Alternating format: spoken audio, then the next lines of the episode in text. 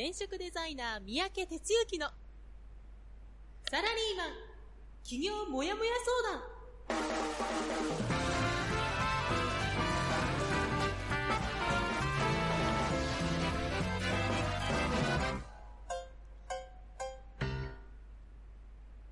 自分に何ができるんだろう？何から始めたらいいの？この番組はそんなモヤモヤ状態のあなたのお悩みにサラリーマンの応援団長転職デザイナー三宅哲之がお答えするポッドキャスト番組です2020年1月21日火曜日朝6時になりました。皆さんおはようございます。転職デザイナーの三宅哲之です。はい、えということでね、今日も元気に行きましょう。ということで、始まりましたけど、1月21日、半分過ぎました。どんどんなんか日にちだけが過ぎていくというとこですけど、元気にしてますか？結構ね、昨日なんかもうめっちゃめちゃまあ、あたか、あ、あ、あた、暖かかったし、なんかこの寒暖差というかね、もうゴロゴロゴロゴロ変わるからもう結構体調壊し気味になり、なりそうですけど、元気でね、行くことが一番ですから。はい。ということで、今日のお天気の方なんですが、大体こう晴れマークがね、日本全国出てるみたいです。僕これ、いつも何を見て喋ってるかというと、ウェザーニューズが一番多いんですけどね。全国の天気とかで検索して、あの、放送寸前にチラ見してるっていう感じなんですが、えーっと、晴れマークずっとあって、ちょっとね、雨マークは、金沢と新潟ですね。それから、札幌は、雪だるまマークということでね。太平洋側乾燥した冬晴れにということになっています。あなたの住んでるところは、どんなお天気でしょうか？はい、えー、ということで、朝一のコメントいただいてます。えー、長野のトイトイからいつもですね、ありがとうございます。おはようございます。聞こえます。ということでいただいていて、まあ、これがないとね、あの、放送が繋がってるかどうかっていう話になりますので、えー、それからですね、神奈川の海山から、おはようございます。ということで、つもありがとうございます。じゃあ、こちらのコーナーから早速入っていきましょ団長の一週間う。はい。先週一週間振り返りですね。やっていきましょ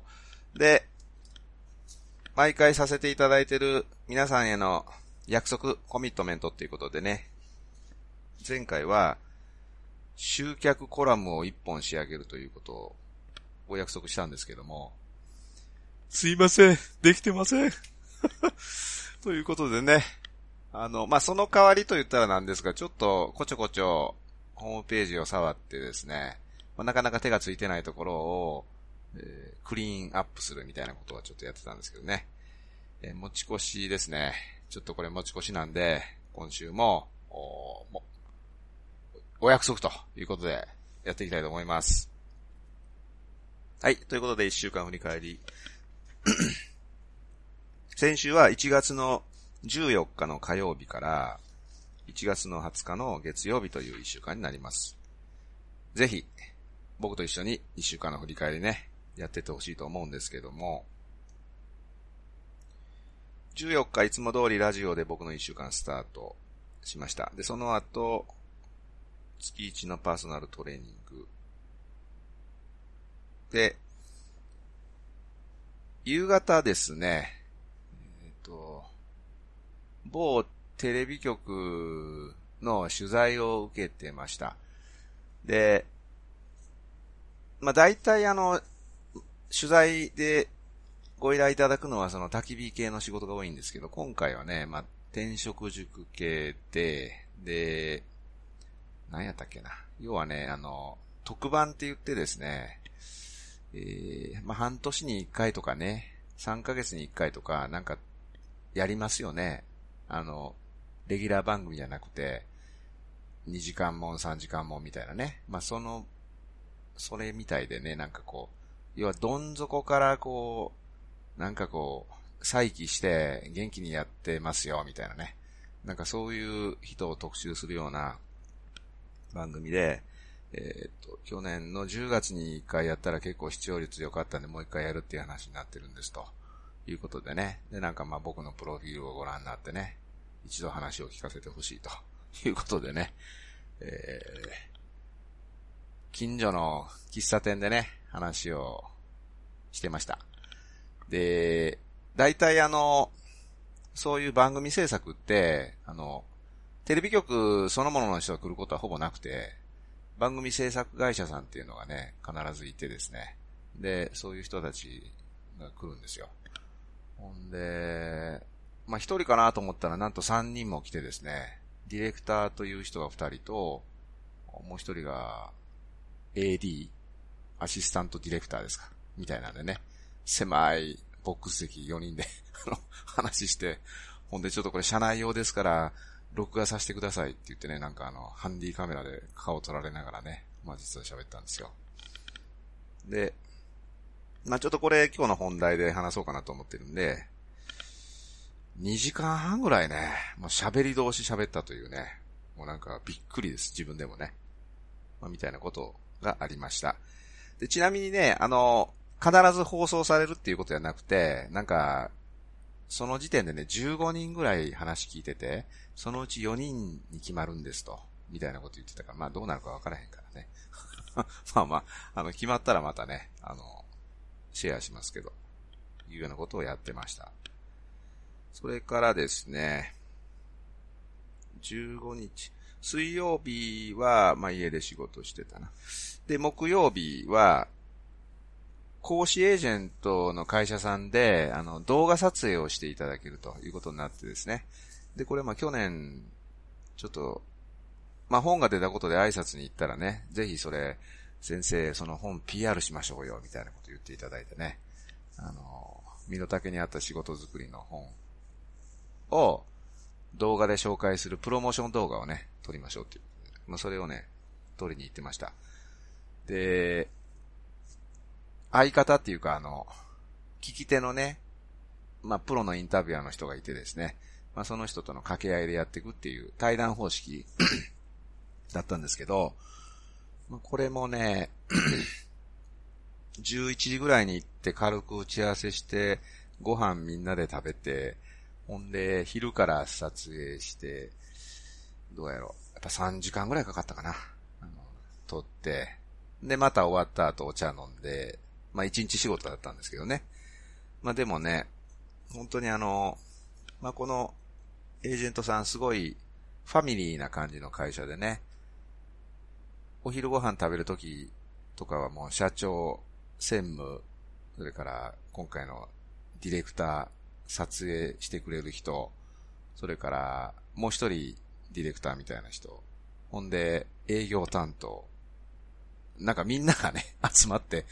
ご飯食べる、あのそのインタビュアーの人含めてね、みたいなね、なんか和気あいあいとしたアットホームな会社なんですけどね。そこでね、撮ってました。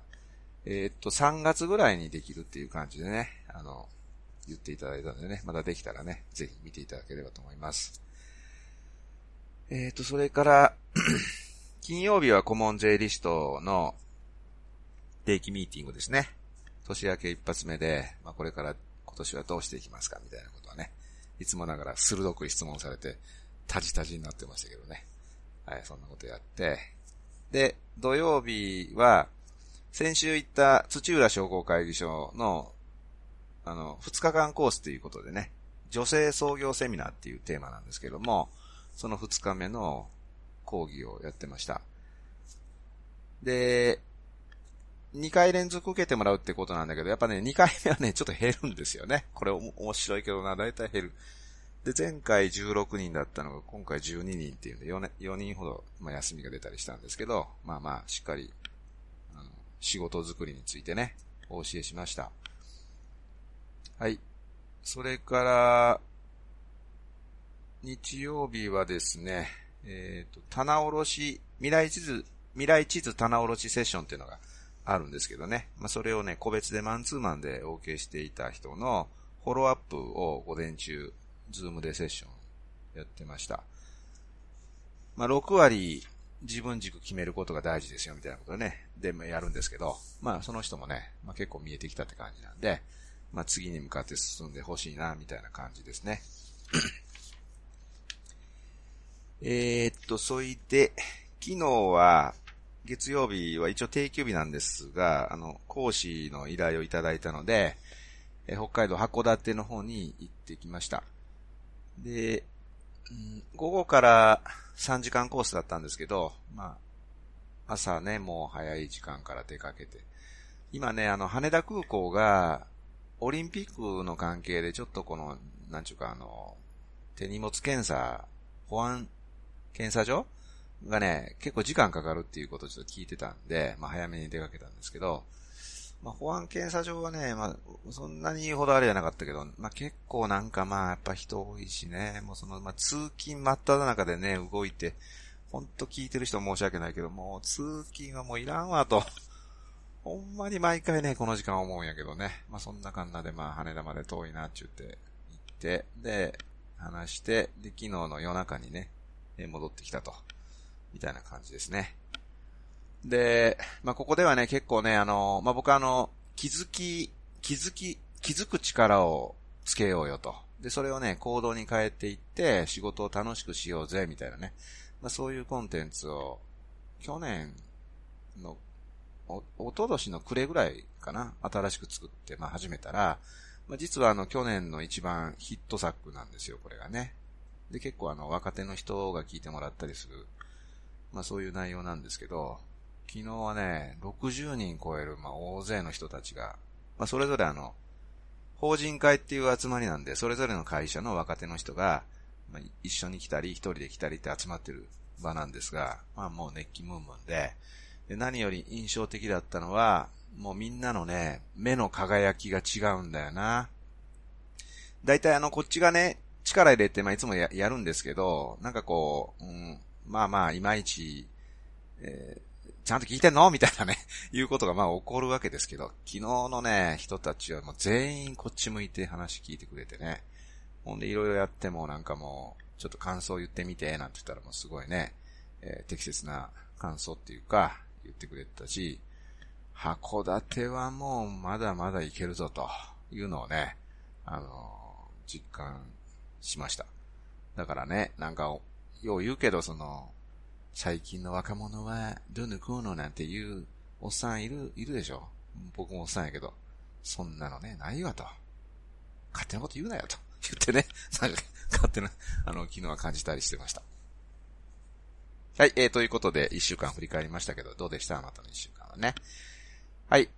コメントいただいておりまして、トイトイが先ほどの天気の話に続きでね、新州上田市も今朝は曇っていて暖かいです。気温マイナス2度です。あ、それでもマイナスなんやね。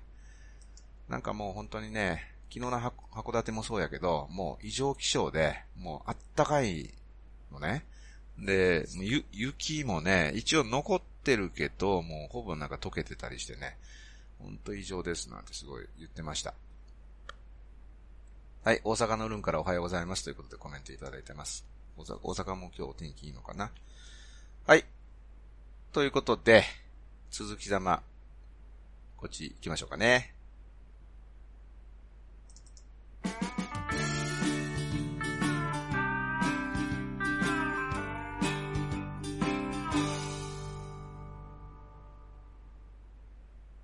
はい。今日の本編はね、過去で熱く語れるものってありますか？それって大事ですよ。っていう話をしたいと思うんですけどね。どうです？なんか、自分のこう過去を振り返って話を彼にしたときに、それをね、知らん間に手に汗握って熱く語ってる自分がいた、みたいな。そういうのはあるかなって話ですよね。これね、めちゃめちゃ大事だっていうことなんですけどね。で、一週間の振り返りの中で、ちょっと紹介しましたけども、テレビ局の取材を受けました。そこで、まあ、要は、今までね、まあ、どんな風にして生きてこられたんですかみたいなことをですね、めちゃめちゃこと細かく聞かれたんですよ。まあ、どちらで生まれ、どちらのご出身ですかから始まって、小、幼稚園、小学校、中学校、高校、大学、社会人ってずーっとね、えー、そんなとこから聞くの？みたいな ことでね、ずっと話していったんですよね。ほんで、まあ、要は、曲としては、その、まあまあいいとこまで行ったけど、それが何かの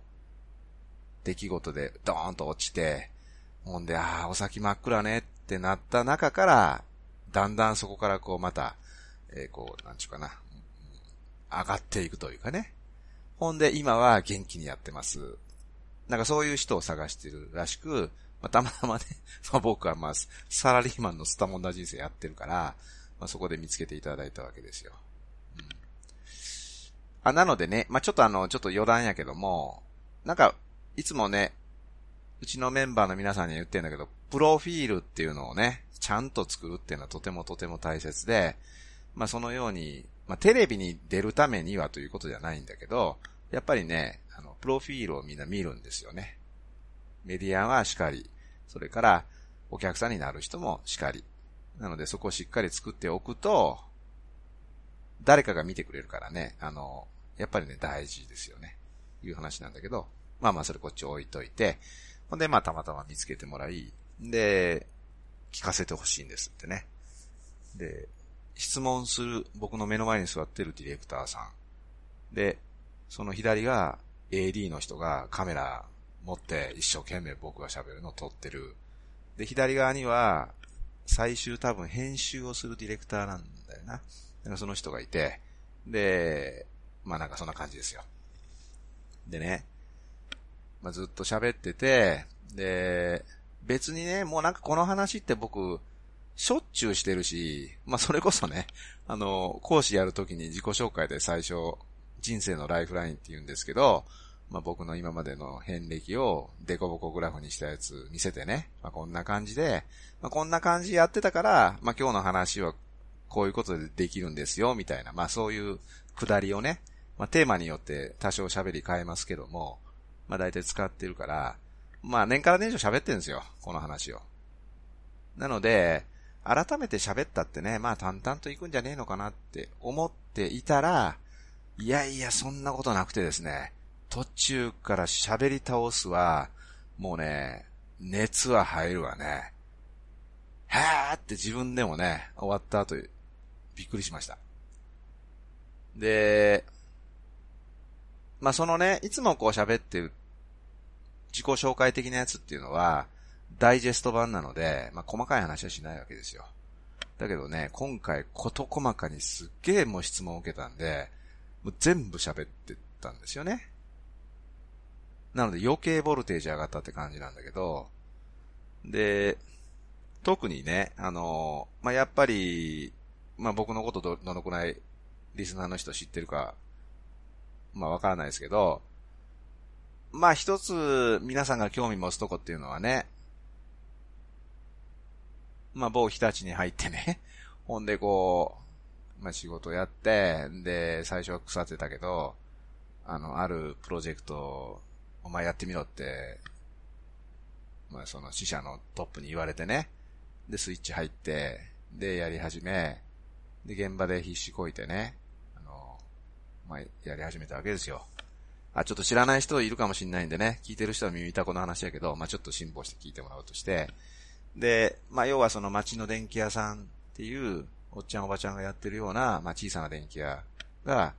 まあ、あって、まあ、今もまだ多少ありますけど、まあ、当時から陰りを見せる、まあそういう時代でね。で、そういう店をなんとかこう元気づけて、まあ行くという部署にいたもんで、で、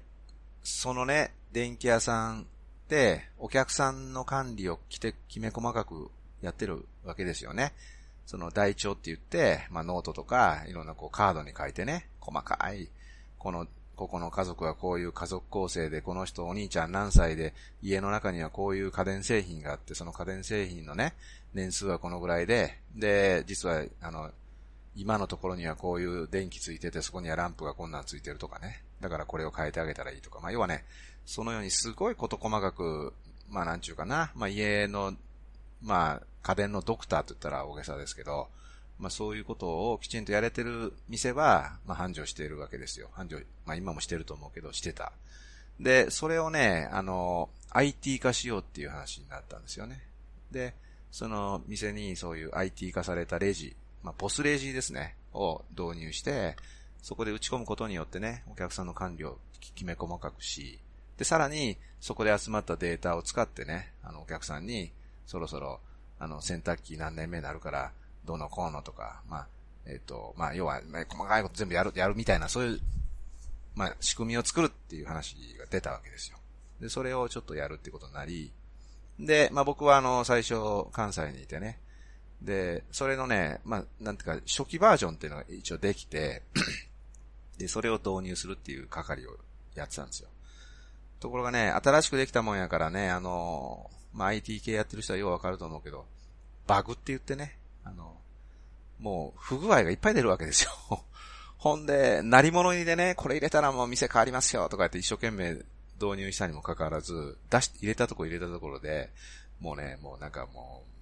う、ボコボコですよね。どうなってんのお前こんなクソ高いの入れてお前、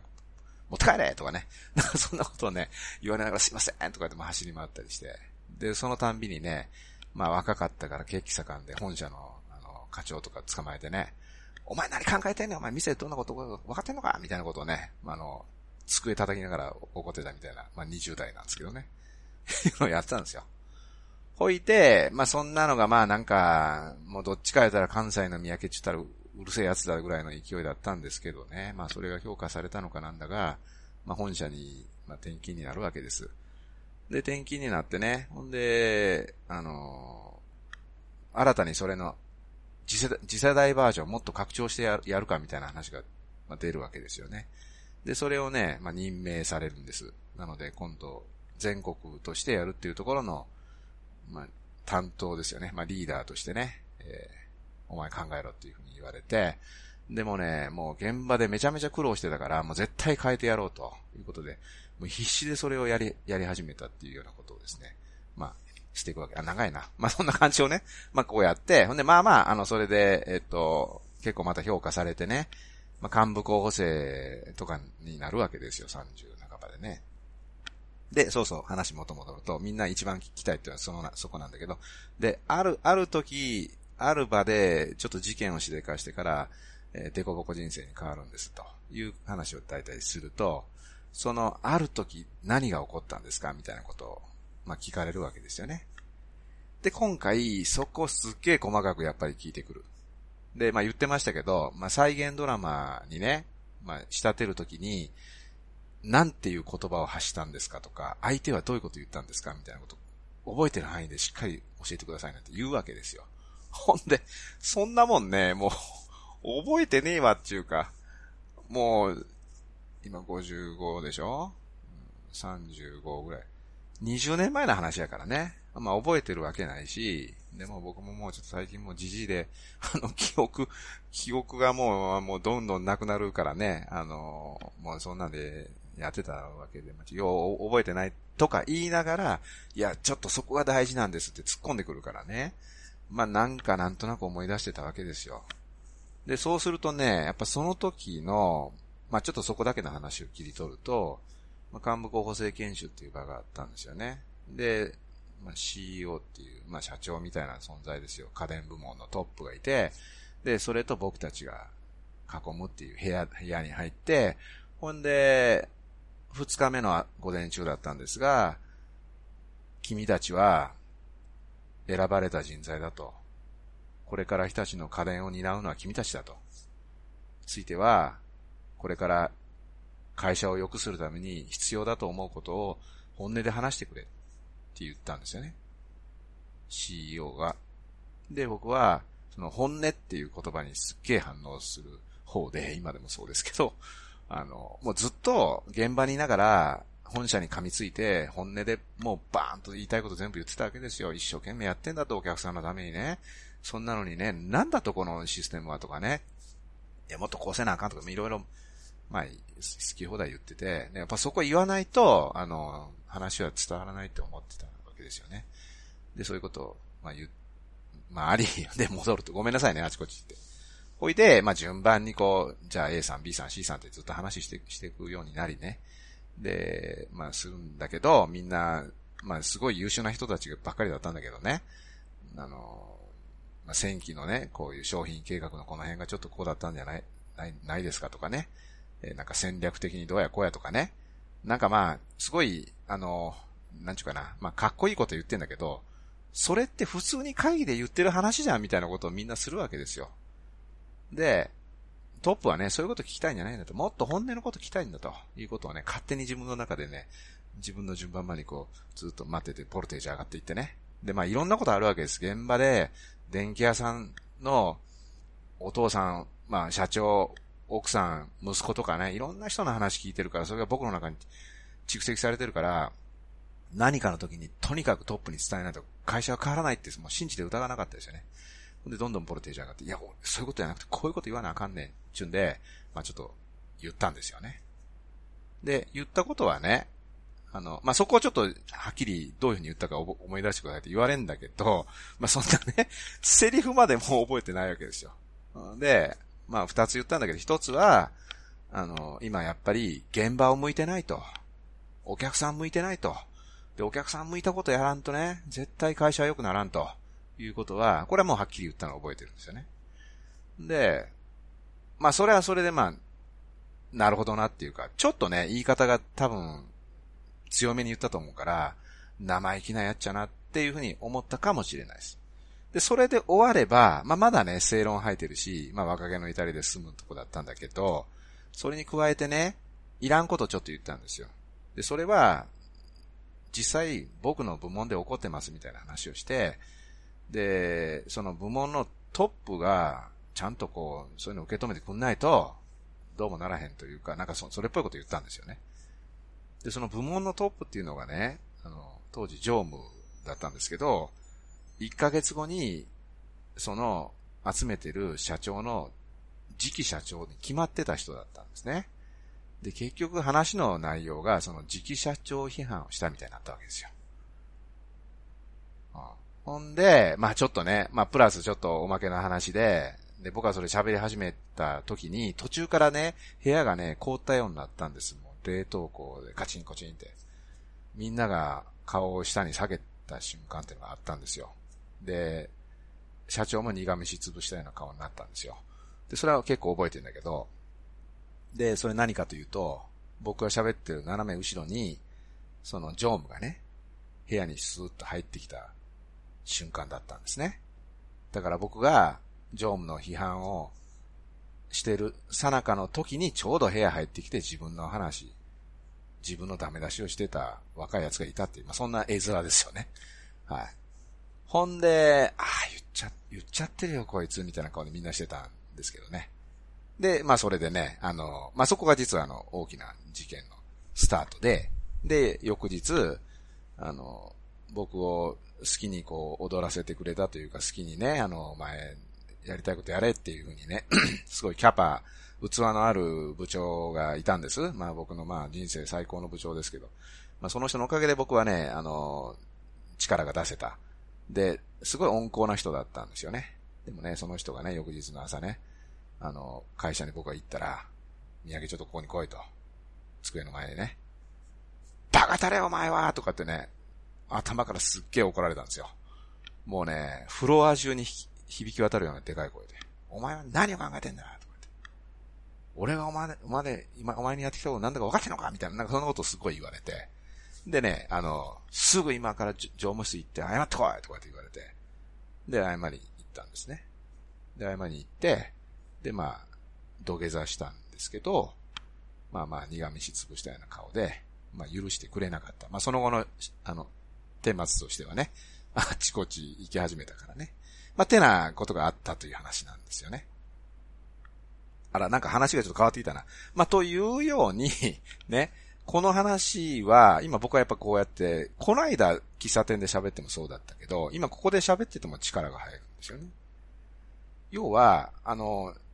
これが大事だって話で、これが大事だってのは何かというと、なんかね、そういうふうに自分が本当に心底、もう一生懸命や、やってきたことっていうのがあるんですよ、人には。あなたにも必ずあって、で、そこにちゃんとフォーカスしてほしい。で、それは、たまたま僕の場合はなんかいろいろあって、まあその、サラリーマン失敗したけど、でもそのことがやっぱ根っこにあって、今の僕がいるってやっぱ思うんですよね。で、そのようにね、今の聞いてるあなたにつながる過去のこの出来事っていうのがあるんです。だからその、なんかこのようにね、自分がこう、身振り手振りで熱く語れるもの、熱量が上がるものっていうのをね、過去から探してもらうってとてもとても大切で、20年経ってもこの勢いで喋れるようなことだったりするわけですよ、僕の場合はね。そこをね、とにかく大事にしてほしいと。いうことなんですよね。それが、これからのあなたの仕事を作るんです。